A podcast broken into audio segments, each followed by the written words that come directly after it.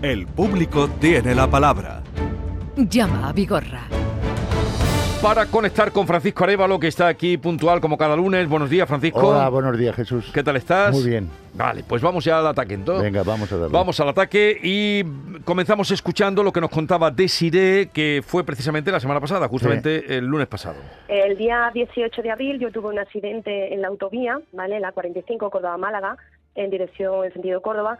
Eh, fue un alcance posterior y al corregir la maniobra pues también pues me rozó la parte derecha del coche, se el retrovisor, yo me pegué a la mediana, la parte izquierda también se vio afectada.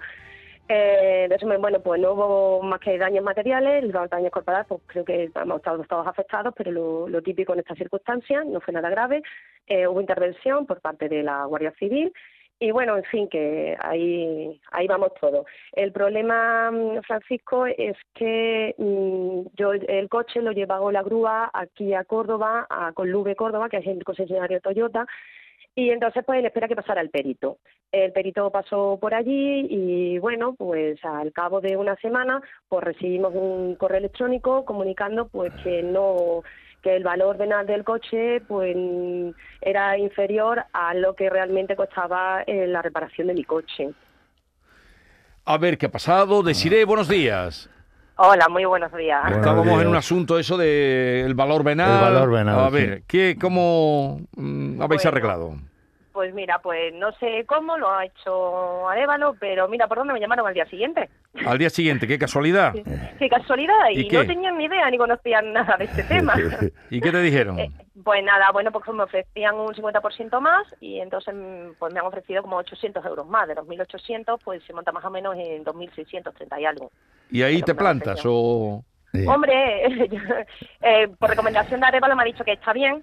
Mm, eh, Sí. Hombre, si se hubiera podido arañar un poquito más, pues mejor, ¿no? En Sí. fin, eh, bastante más contenta porque sin vuestra intervención hubiera sido imposible. Ah, Bueno, bueno, bueno. Bueno, do- do- dos cosas, Desiree. Eh, primero, ese es el... eh, date cuenta que los 6.000 euros aproximadamente, que vale ya más, la reparación, pues son tres veces el valor que te proponen. Eh, Me parece que era antieconómico el, la reparación por parte de la- cualquier entidad aseguradora, ¿vale? Segundo, yo le mandé a usted el correo que, que yo teni- tuve respuesta de, de ellos, de... le- Lo recibí el, el martes, se lo mandé yo a usted, no sé si lo ha visto. Sí, sí, sí lo vi. Era para que viera que sí tenían constancia de mi llamada. Por eso digo que resulta un poco rarito. No, no, eso no lo duda. ¿De qué van a mover eh, Claro. en esa dirección? Sí, es verdad, es verdad. Hacéis milagro. Pues en- enhorabuena, Desiree. Vale. Muchísimas Nos gracias. a alegramos vosotros. haberte podido ayudar, ¿eh? Venga, y animo Hasta a todo luego. el mundo porque de verdad que hacéis milagro. Bueno, Gracias. muchas gracias. Adiós, adiós. Adiós. Pues continuamos entonces con ese, esa subida en el dinero que le daban a Desiré y vamos ahora con el tema, eh, Juan, de Huelva, que fue el robo e incendio que tenía y a ver qué nos puede decir. Yo llamo en nombre de, de Antonio, ¿vale? Este hombre ya tiene una edad, tiene ochenta y tantos años y vive solo en el campo. Tuvo un desvanecimiento, estuvo ingresado, la casa se quedó sola y le, hicieron, por lo visto, dos robos. La compañía, yo me puse en contacto con ellos y me dijeron que no, que ellos no se hacían cargo de, de nada de lo que habían hecho porque hasta que no terminaran las investigaciones policiales lo único que hubo, por- porque yo de eso no te- tuve constancia por mediación de, de- de un perito que estuvo por allí, que le arreglaron las ventanas de, de la- del, for- del forcejeo que hicieron a la hora de entrar, pero este hombre después por dentro de la casa, que le hicieron la, la fogata esa y le han reventado el chimenea y todo, Esto era lo que nos contaba mm, para en defensa de su amigo, ¿no? Pero hablamos con Juan de nuevo. Juan, buenos días. Hola, Juan. Buenos días, buenos días. Buenos días, ¿Qué Juan. tal? ¿Qué ha, qué ha pasado? Cuéntanos. Pues nada, en 24 horas se puso en contacto con, con Antonio, la compañía de seguros, ofertándole un, un dinero y consultándolo con, con Arevalo, pues nada, han mandado de nuevo otra vez el perito y nos han peritado, le han peritado a este hombre de nuevo la casa con todo lo que le quitaron y demás y, y ahora estamos a la espera del- de que se pongan de nuevo en contacto con nosotros. Sí. A ver, ¿cómo lo ves tú? Eh, Juan, bueno, le han ofrecido lo que no le ofrecían nada, le ofrecieron 1.400 euros. Nada, o sea, de entrada le ofrecieron Eh, 1.400 euros. Yo dije que no aceptara esa cantidad, ¿vale? ¿Vas a Fui pelear? Yo, fui yo, fui yo, sí, no, ya lo, lo tenemos casi en línea de, de, de- de pe- que peguen un cambio, ¿vale? Sí. Entonces yo estoy seguro que esta semana, esta semana, porque tengo la comunicación, que me parece que se lo mandé yo a usted, ¿eh? el, eh, de un responsable de comunicación de Santa Lucía, Sí. que, que habían retomado el tema con respecto a el incendio, que no estaba valorado. Lo único que, que querían información del perito para poder hacerle una nueva eh, propuesta a Antonio, ¿vale? Por lo tanto, vamos a esperar eh, que esto se, se va a decidir en esta semana seguro, ¿vale? El- sí, el perito tengo constancia de que ya manda el informe a la compañía y lo que me dijeron ellos, es lo que me dijo el perito, dice, ya es lo que te digan ellos, Juanma. Vale. Vale. Pues vamos a esperar, pero ya pega un Pero- cambio Sí, radical. sí, me- 24 horas por lo menos de no querer saber nada se pusieron en contacto con, con este hombre y, y, y al momento, eh, al otro día, en dos días ya estaba el perito allí. Estupendo. Estupendo. Eh, pues ya está. ¿Y, y qué tal- Antonio, qué tal está? Pues ahora mismo de moral todo un poco bajo porque el pobre ha tenido un accidente de coche el fin de Vaya, semana. vaya. Vaya por Dios. Y- Vaya con y Antonio, pero a ver qué leche ha pisado Antonio. Es lo que le he dicho yo, digo, ¿quién te pone la mano, la pierna encima para que no levante cabeza? Bueno, eh, de todas maneras, ya el trabajo de Arévalo, dale nuestro ánimo Sí. y, y hará todo lo que pueda, rascará todo lo que pueda para él, ¿vale? Sí, sí, sí, encantado de estar con ustedes. Un abrazo. y- Juan. y a, y a ti, y a ti, Juan, que demuestras que eres un amigo Sí, sí. legal y de los que uno quisiera tener al lado cuando vienen mal dadas, Totalmente. ¿vale? Hombre, eso espero. Eso, Eso te honra. Hay, hay que estar al lado de, de la gente así, sobre todo de la gente que lo necesita. O sea que tú sí que nos das un ejemplo.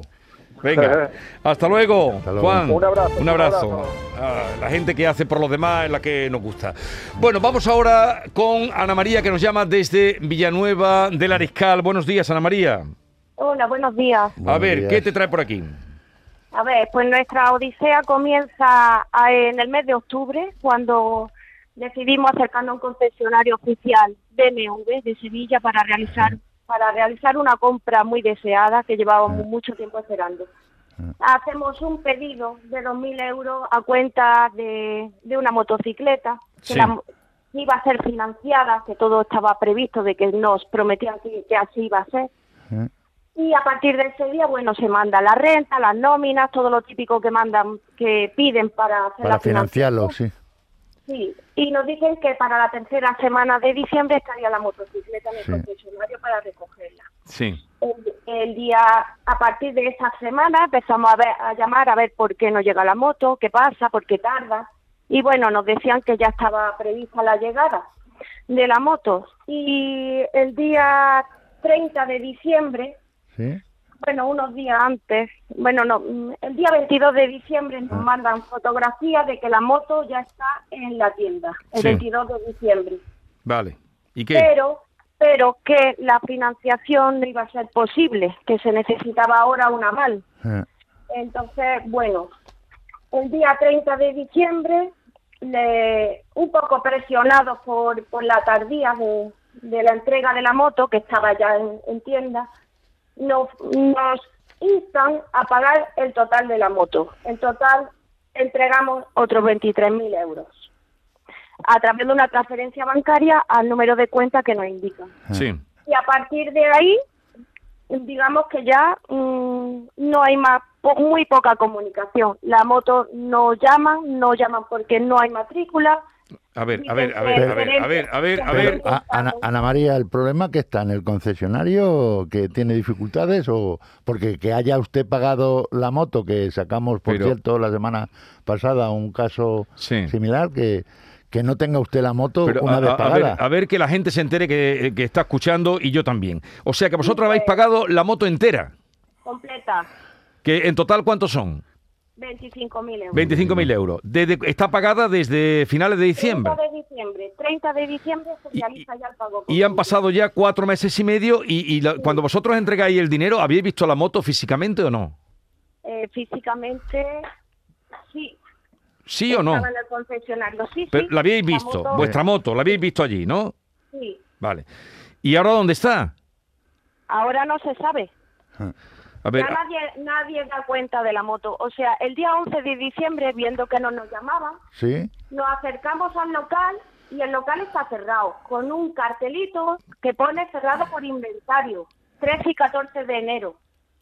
¿y la última vez que has ido por allí?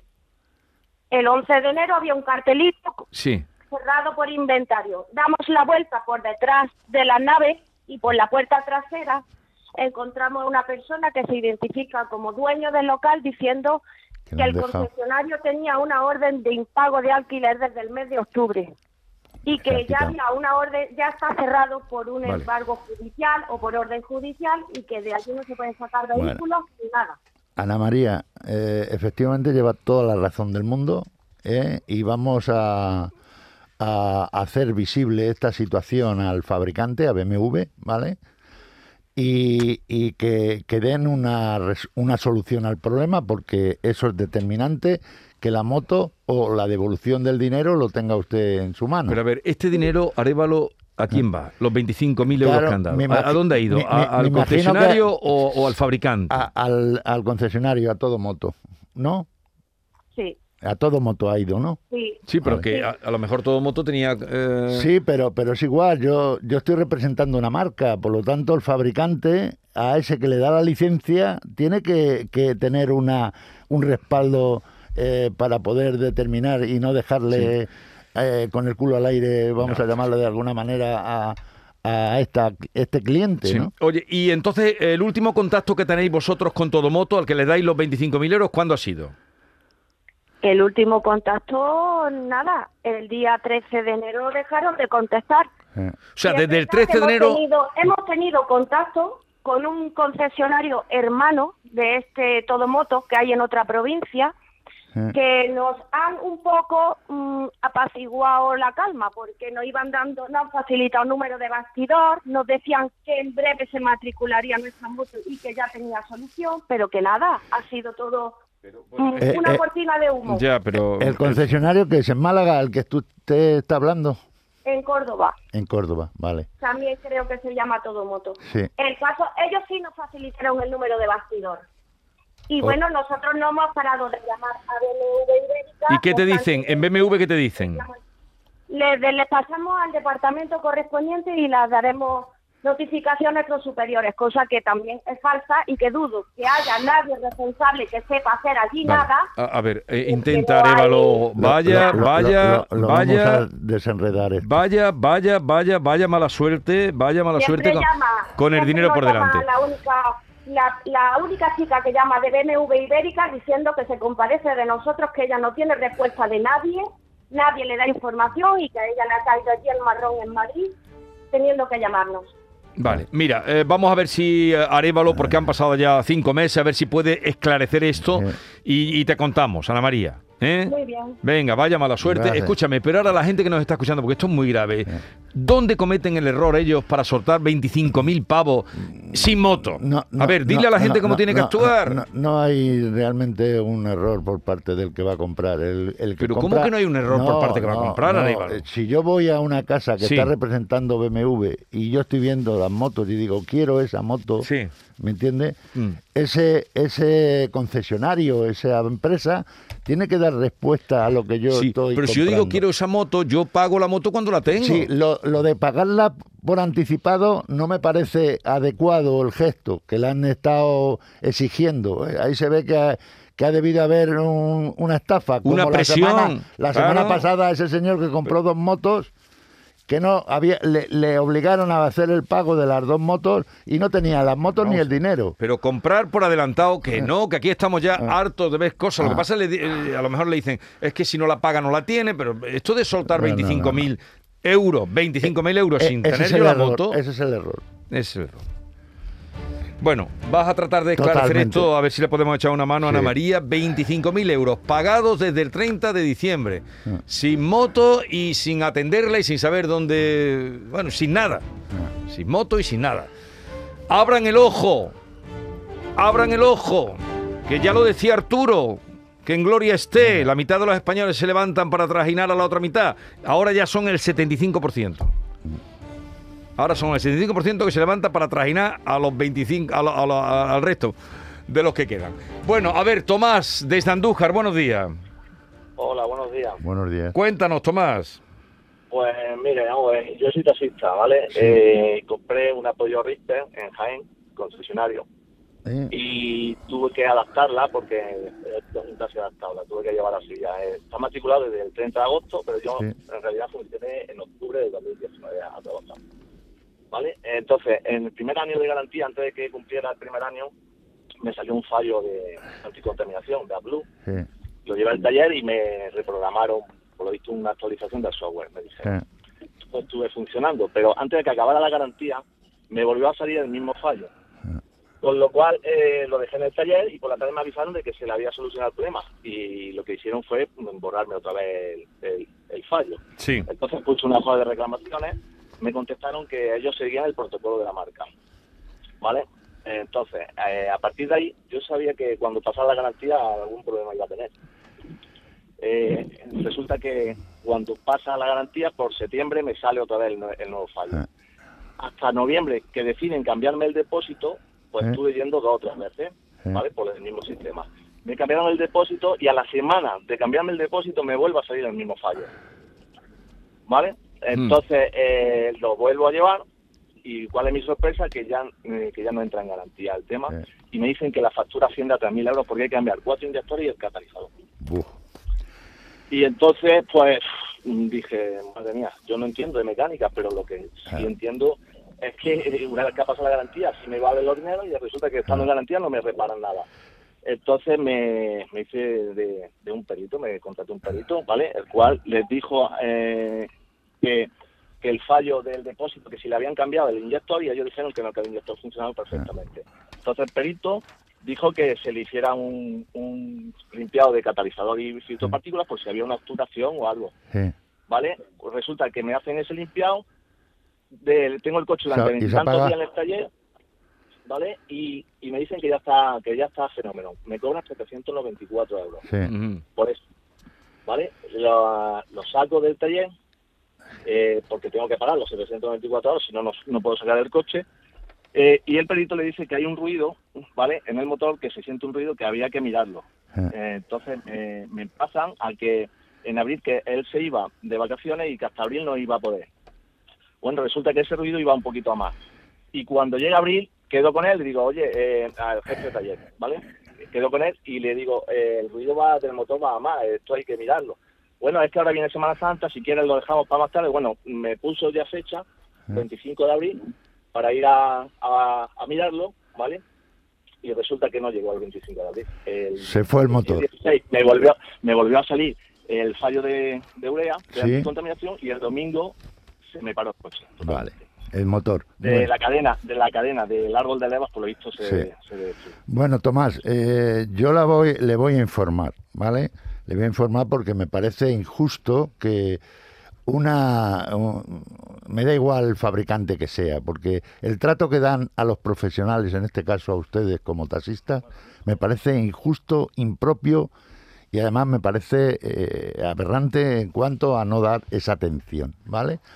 Segundo, evidentemente que cuando un coche está fuera de garantía hay problemas, hay problemas que yo voy a intentar de a ver qué consigo. Lo tenemos muy mal, porque lo tenemos muy mal, pero hay una situación donde tanto Citroën como Peugeot, y no sé si usted escucha este programa, pero el, el depósito, el depósito de urea es un tema de mal diseño del fabricante, tanto en Citroën como Peugeot, ¿vale? Eso obligan a, una, a un tipo de conducción para que automáticamente el vehículo regenere esa limpieza, que no lo hace. En este caso usted como profesional, pues no, a lo mejor no hace la conducción que el fabricante considera hay que hacerla, ¿vale? Por lo tanto, yo voy a ver qué es lo que pasa. Tomás, lo tenemos mal porque lo tenemos, pero esto ya lo tengo que hablar yo con el, con la marca, ¿vale? El coche que en dónde está ahora mismo. El coche lo tengo funcionando porque es que eh, la cosa está en lo siguiente. Cuando a mí se me rompió, ¿Eh? eh, lo llevé al taller y entonces el taller me dijo eh, que Peugeot eh, me, me daba la solución pero siempre cambiando el kit del árbol de leva con una cadena más fuerte, porque la que yo llevo puesta de fábrica Sí. eh, no, se, no, no, no la ponen. Pero lo, Entonces, lo- lo ha resuelto usted reparándolo y pagándolo. Claro, ¿por qué? Porque ellos me decían que si yo me acogía al presupuesto que yo, las piezas me tardaban tres meses. Vale. Usted dígame que yo, que soy el sustento de mi casa, que estoy yo Sí, tres meses parado con el coche. ¿Cuánto ha pagado? ¿Lo ha, ha presentado, ¿Nos ha presentado aquí la factura, la Sí, yo documentación? tengo- no, no, no se le ha pasado porque esto ha sido la semana pasada cuando me la Bueno, pues yo voy a hablar con usted. Estaba para entrar la semana pasada y no, y no Sí. pude. Vale, yo voy a contactar con usted fuera de antena, le voy a pedir esa factura, pero ya la puede ir mandando Son porque... 3.700 euros. 3.700. Vale, Sí. y, y vamos a intentar eh, pelear con esta gente esa Pero lo que pasa es que él dio, él dio cuenta de ese fallo antes de que cumpliera la Sí, garantía. sí, pero eh, seguramente que habrá sido verbal, no ha sido por escrito. Bueno, en un informe, en un informe del perito que mandó apoyó, porque yo he reclamado apoyo Eh, muchas veces, ¿vale? Haciendo escritos, eh, quejándome, porque la, la atención postventa es fatal. sí. Eh, eh, entonces, claro, eh, yo no puedo eh, esperar a que me a, a que pasen los días y, Claro. y yo esté parado. Bueno, Eh, yo, yo, yo, yo necesito tomar seguramente ese informe para que a ver si queda, ha quedado constancia de que antes de que ha terminado la garantía hemos comunicado esa situación. Vale. ¿vale? Venga, se Bueno, pone a trabajar. la- la- vale. Tomás, se pone a trabajar eh, Arevalo y a ver qué puede conseguir. Que voy a saludar a ver si podemos atenderlo y si no, pues continuamos el próximo día. A eh, Manuel, que nos llama desde Sevilla. Buenos días, Manuel. Hola, buenos días. Buenos días. Venga, consulta que querías hacer a Arevalo. una consulta muy rápida. Mira, eh, resulta que tenemos un local abajo que es un bar. Se mojó, se le mojó el techo este, este invierno. Sí, Y, y ahora resulta que nos reclama a nosotros, que tenemos la, la parte de arriba, que son azoteas y ¿eh? nos reclama a nosotros el arreglo de esa azotea. Mi pregunta, ¿este hombre también tiene que pagar algo en ese arreglo Sí. o solamente lo tenemos que pagar nosotros? ¿Es No, techo? eh, él no tiene mantenimiento, él no paga comunidad, él no paga nada. Bueno, pues es eh, eso tienen que hacer ustedes, convocar una reunión urgente, porque el tema comunitario en la azotea es un bien común, por lo tanto, debería estar incluido este señor por propietario de ese local que tiene en la parte inferior, ¿vale? Sí, pero él no paga, él dice que él no paga, no, no, no Bueno, paga. que, que, que él no paga, ya veremos si no paga o deja de pagar. Eh, el tema es hacer una reunión para reclamarle y tomar constancia de esa situación para hacerle una reclamación formal al propietario de este, este local, ¿vale? Porque sí, es, cono- eh, vamos, debe de ser conocedor que él tiene una participación dentro de... Pero, a ver, eh, la reunión de la mm, comunidad la tiene que convocar el presidente. Claro. Pero eh, tiene que hablar- A, a través de ellos... si no- ¿Conoces al presidente tú, Manuel? Sí, sí, soy yo precisamente. Ah, tú Pues- eres el pues- presidente. pues entonces lo- a lo ver, en tu venga, mano. dale, dale instrucciones. Eh, Tienes que convocar una reunión para hacerle conocer a todos los vecinos de esta situación y este señor tiene una una, pro- una parte de propiedad del, del edificio, ¿vale? ¿Cuántos vecinos son?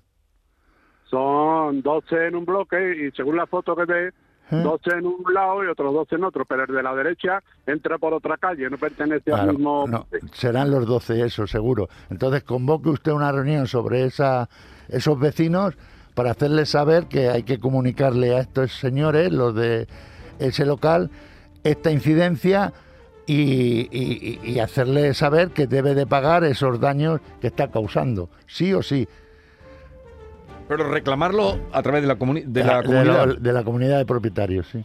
Bueno, pues convoca una reunión. ¿Tenéis a gestoría? No.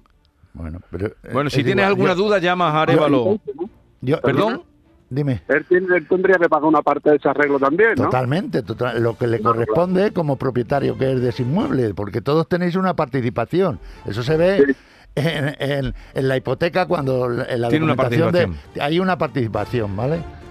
Vale, si algo no te queda claro, luego tú se lo Yo le llamo, ¿no? yo le Venga. llamo. Eh, Francisco Arevalo, gracias un día más por venir aquí a socorrer a la gente que te necesita. Seguimos. La mañana de Andalucía con Jesús Vigorra.